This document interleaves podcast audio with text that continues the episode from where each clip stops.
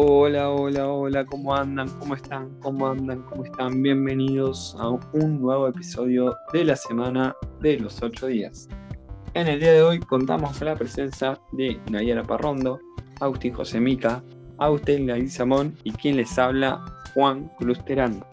Hablaremos de Georg Wilhelm Friedrich Hegel, el cual, un filósofo del idealismo alemán, el último de la modernidad, llamado inclusive como la conciencia de la modernidad, el tercero de entre quien podríamos denominar como los cuatro grandes cartesianos, siendo los últimos dos Immanuel Kant y Edmund Husserl, y ciertamente el más sistemático de los filósofos post-kantianos. La pretensión más general de su filosofía podría decirse que es la de explicar lógicamente el proceso a través del cual lo real y la verdad lleguen, llegan a constituirse como tales, ello mediante la exposición sistemática de la racionalidad intrínseca de todo lo efectivamente dado en el mundo. En el célebre prefacio de los principios de la filosofía del derecho, afirma que la tarea de la filosofía es concebir lo que es, pues, lo que es la razón, y que tal como el individuo es hijo de su tiempo, de la misma manera la filosofía en su tiempo aprendido en pensamiento. Una de sus contribuciones más controvertidas para algunos, brillante para otros, es el rol que la dialéctica juega en todo el legado.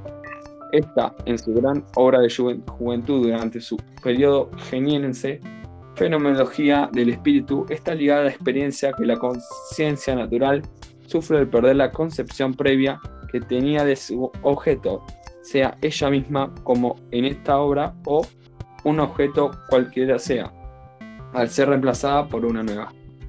Es una violencia que ella se hace a sí misma donde la relación entre objeto y concepto previa es superada por una nueva sin dejar, sin embargo, completamente negada la concepción anterior, sino que la supera conservando el contenido de verdad que pudiese anidarse en ella. Es por este motivo que la dialéctica hegeliana es asociada con una negación determinada, distinta a la del escepticismo, puesto que esta está terminada consumándose en un largo camino de depuración desde su versión más ingenua hasta el conocimiento absoluto. Las obras de Hegel tienen fama de difíciles por la amplitud de los temas que pretenden abarcar.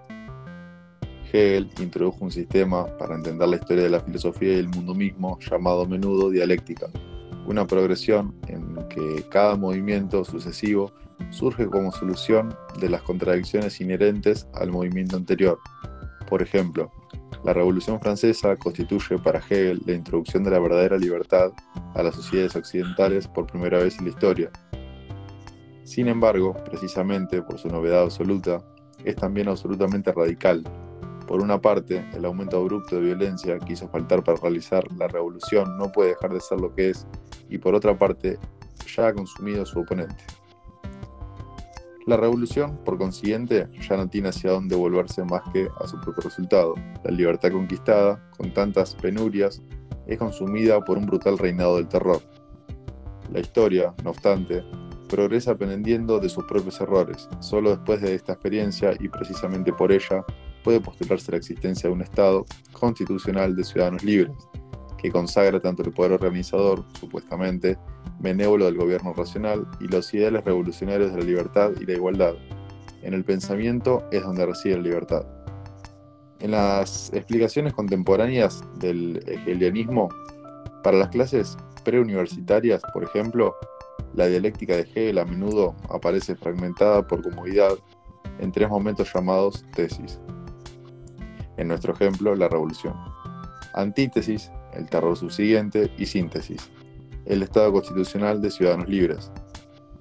Sin embargo, Hegel no empleó personalmente esta clasificación en absoluto. Había sido creada anteriormente por Fichte, en su explicación más o menos análoga de la relación entre el individuo y el mundo. Los estudiosos serios de Hegel no reconocen en general la validez de esta clasificación, aunque probablemente tenga algún valor pedagógico. Véase dialéctica. El historicismo creció significativamente durante la filosofía de Hegel.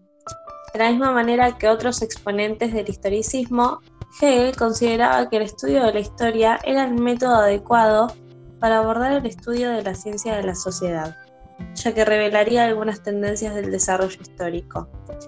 En su filosofía, la historia no solo ofrece la clave para la comprensión de la sociedad y de los cambios sociales, sino que es tomada en cuenta como tribunal de justicia del mundo. La filosofía de Hegel afirmaba que todo lo que es real es también racional y que todo lo que es racional es real.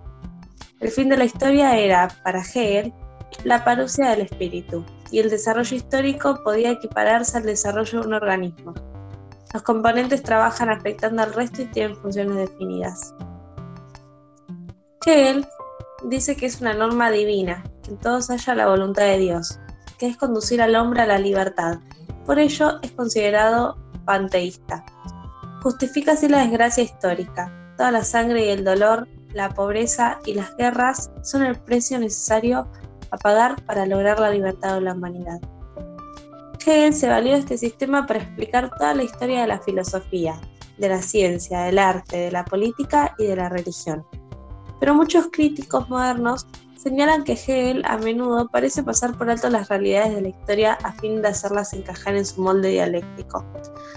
Karl Popper, crítico de Hegel en La Sociedad Abierta y sus enemigos, opina que el sistema de Hegel constituye una justificación tenuemente disfrazada del gobierno de Federico Guillermo III y de la idea hegeliana de que el objetivo ulterior de la historia es llegar a un estado que se aproxima al de la Prusia del diseño de 1831.